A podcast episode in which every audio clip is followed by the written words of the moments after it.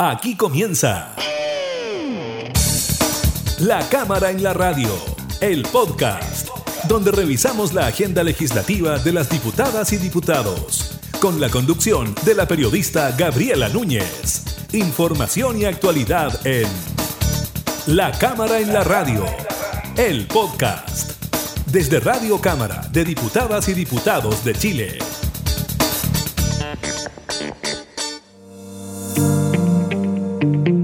¿Cómo están? Bienvenidas y bienvenidos a una nueva edición de La Cámara en la Radio, el podcast. Como siempre, junto a ustedes revisamos algunos de los elementos que marcaron la agenda informativa durante esta semana legislativa.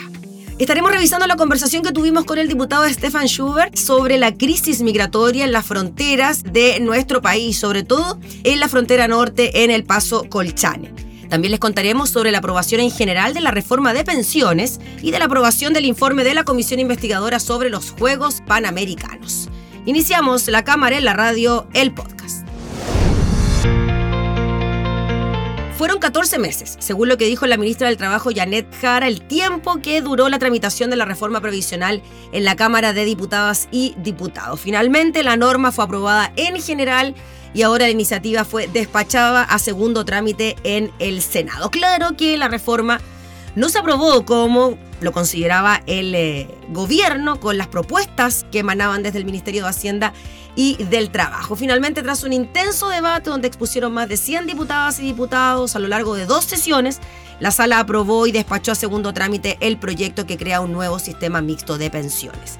En las votaciones la iniciativa recibió 84 votos a favor, 64 en contra y 3 abstenciones en la votación en general. Con la misma votación se ratificaron ciertas normas de quórum simple, igualmente se dieron por aprobadas aquellas disposiciones que no fueron objetos de votaciones separadas. Sin embargo, se solicitaron más de 100 votaciones separadas y a través de ella una parte relevante de la propuesta no prosperó, por lo tanto, ahora el Ejecutivo deberá concitar acuerdos en el Senado.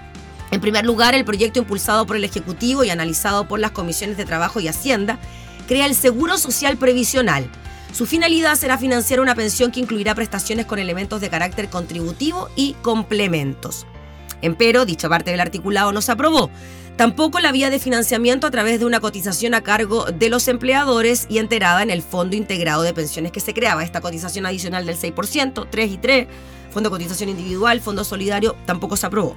Estarán sujetos al seguro los trabajadores dependientes con contrato vigente que se inicien en actividades laborales con posterioridad al primer día del sexto mes de la publicación de la presente ley. Las prestaciones del seguro que correspondan a cada persona se sumarán y se expresarán en una pensión. El monto que resulte de aplicar lo anterior será constante y deberá expresarse en unidades de fomento o la unidad que la reemplace. Este seguro lo administrará el Instituto de Previsión Social y, por su parte, la gestión de las inversiones del Fondo Integrado de Pensiones le corresponderá a un gestor público. La reforma definía una cotización de cargo del empleador de un 6% que se descomponía en dos partes. Un 3% se destinaba a las cuentas de capitalización individual y el otro derivaba en financiar tres ítems, garantía con solidaridad intergeneracional, complemento por cuidado de terceros y compensación por diferencias en las expectativas de vida. Finalmente, la norma no alcanzó el quórum de aprobación necesario, por lo cual se rechazó. En la misma línea se descartaron todas las disposiciones que se vinculaban con este tema tampoco se aprobó el nuevo Fondo Integrado de Pensiones, que estaba destinado a financiar las prestaciones del seguro. Por derivación se rechazó la figura del gestor público que iba a estar encargado de la administración y de la inversión de los recursos del fondo. Una suerte similar obtuvo una empresa pública que se creaba con esta ley. Se trataba de una sociedad anónima, Fisco más Corfo, denominada Inversor de Pensiones del Estado. Tampoco se aprobó un compendio de normas que modifica el decreto ley 3500 que define el sistema de pensiones vigentes. Así, por ejemplo, se reemplaza el término administradoras de fondos de pensiones y similares por el de inversores de pensiones. Se le cambia el nombre al FP.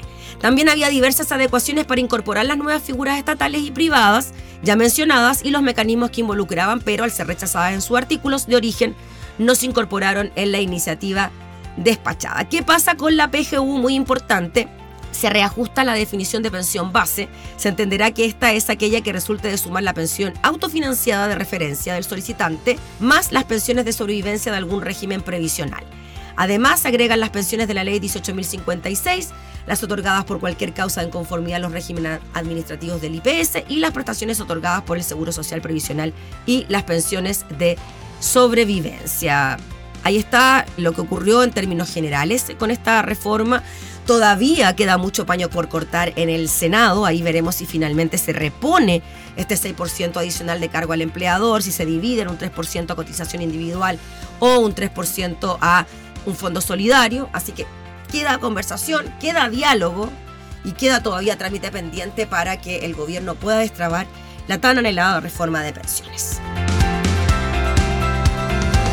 La cámara en la radio. Durante esta semana tuvimos la posibilidad de conversar con el diputado Stefan Schubert, él es integrante de la Comisión de Relaciones Exteriores de la Cámara. Con él abordamos la crisis migratoria que atraviesa el norte de nuestro país, principalmente, aunque él también plantea que hay dificultades en el sur. Escuchemos lo que nos dice el diputado sobre el ingreso masivo de extranjeros que se está produciendo hoy por hoy en nuestra frontera.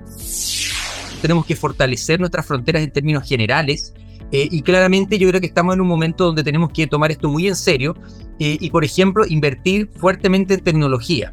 Hoy día existe la tecnología que permite controlar de mejor forma en ausencia de, tanto personal, porque no es posible cubrir toda la extensa frontera con personal de ningún tipo, no, no hay capacidad en ninguna parte para aquello, eh, y por lo tanto eso no, no, puede ser nuestra aspiración, pero sí, por ejemplo, tener control satelital con aviones no tripulados, con drones, con cámaras y sensores eh, y también con eh, personal y vehículos eh, apropiados. Por eso la zanja también es una, una buena alternativa que es disuasiva, que es económica y que dificulta el ingreso. El diputado Schubert hace referencia a la famosa zanja que generó tanta polémica, sobre todo en la campaña presidencial, y cómo el gobierno ahora incluso la mejora, según ellos, para evitar el ingreso de vehículos robados. Lo que plantea el diputado Schubert es que estamos en una triste discusión política y lo que hay que hacer aquí es solucionar el problema estamos ante la triste discusión política donde al final entre chilenos nos, nos, hacemos zancadillas y dificultamos una solución para un problema. Aquí tenemos un problema de fronteras serio como país no de este gobierno, sino que el país. Ahora, hoy día los que están gobernando tienen que traernos la solución a este problema, así como el gobierno pasado estaba a cargo de aquello y el gobierno que viene a, futuro eh, va a estar a cargo de, lo mismo.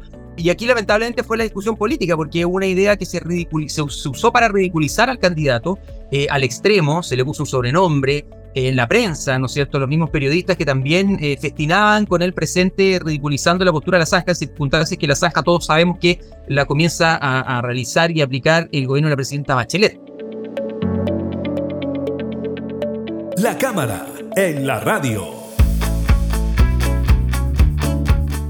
Vamos con el trabajo fiscalizador de la Cámara, esta vez en lo referente a la comisión investigadora por los Juegos Panamericanos y para Panamericanos. Finalmente la instancia aprobó el informe final con conclusiones y propuestas. En la sesión se votaron dos informes elaborados por los integrantes de la comisión, prevaleciendo solo uno. Ambos textos se basaron en los antecedentes comunes expuestos en la instancia y en la solicitud que motivó la conformación de la comisión. Ambos plantean la inconveniencia de realizar transferencias de recursos públicos a una entidad privada como la Corporación Santiago 2023.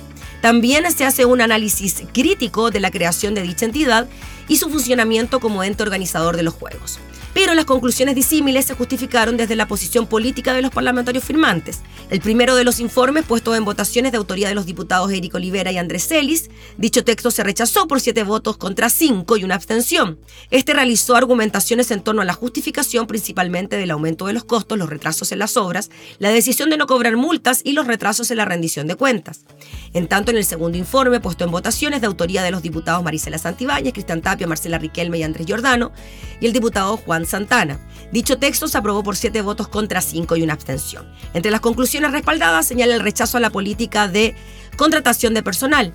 En ese sentido, se advierten irregularidades en la modalidad de contratación que utilizó la Corporación Santiago 2023, prefiriendo la prestación de servicios a honorarios. Tras la votación, el grupo parlamentario lamentó no haber llegado a un consenso, ello en el sentido de aunar criterios que se plasman en las conclusiones y propuestas comunes. El texto aprobado será analizado ahora por la sala de la Cámara y de ser aprobado será enviado al Ejecutivo y a diferentes reparticiones para su toma de conocimiento.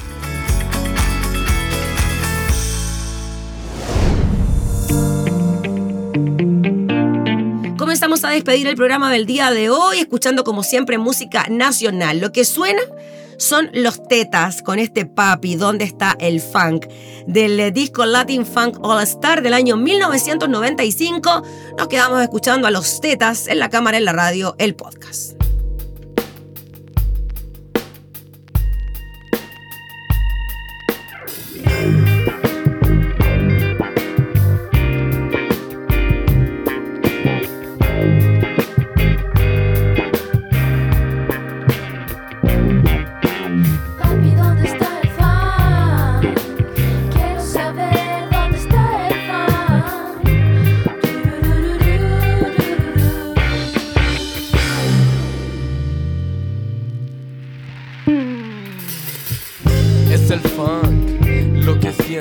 cuando sobre mí estás moviendo tu cuerpo de mujer y no tengo que explicar en palabras lindas que te quiero culiar. Es como cuando toco mi guitarra. Cada vez que la toco ella me grita que me ama y me pide por favor que la vuelva a tocar Que la próxima vez la haga llegar más allá. Paso mi mano por su cuerpo, mi sudor la moja y es el sexo. Lo que siento en las notas que me da y me hacen creer que no estoy acá.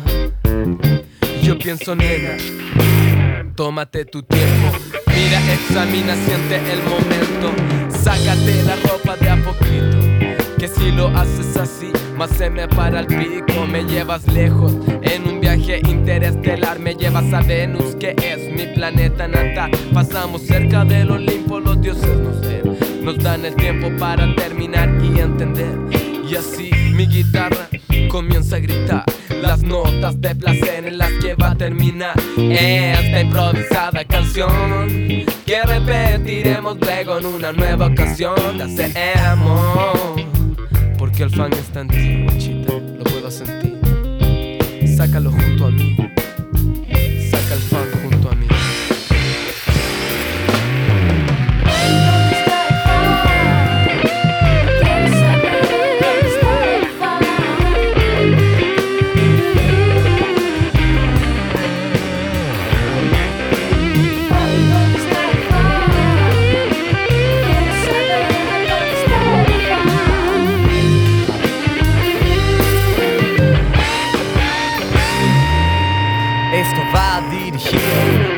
Las muchachas que están allá afuera esperando cacha. Lo digo directo y sin excusa, de esto se trata. Y condón se usa cuando te veo en blusa, mini o polera, sea lo que sea, cualquiera es la manera en que hoy me gustas. Me acuerdas de una en especial, la que uno tiende a recordar por diferentes motivos, pero siempre hay una historia que uno lleva como un tatuaje los recuerdos se encierra y cuando la necesitas piensas en ella. Algunas traen amor,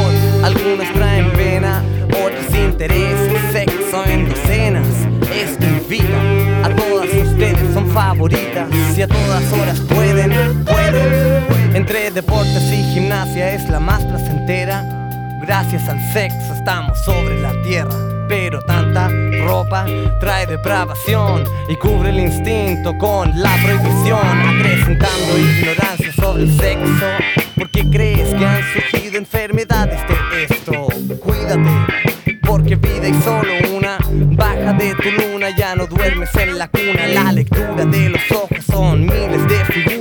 A diario en la calle y en todas sus posturas. Muchos van a la aventura, sábado por la noche a buscar alguna. Puedes ver lo que eres para mí. Puedes ver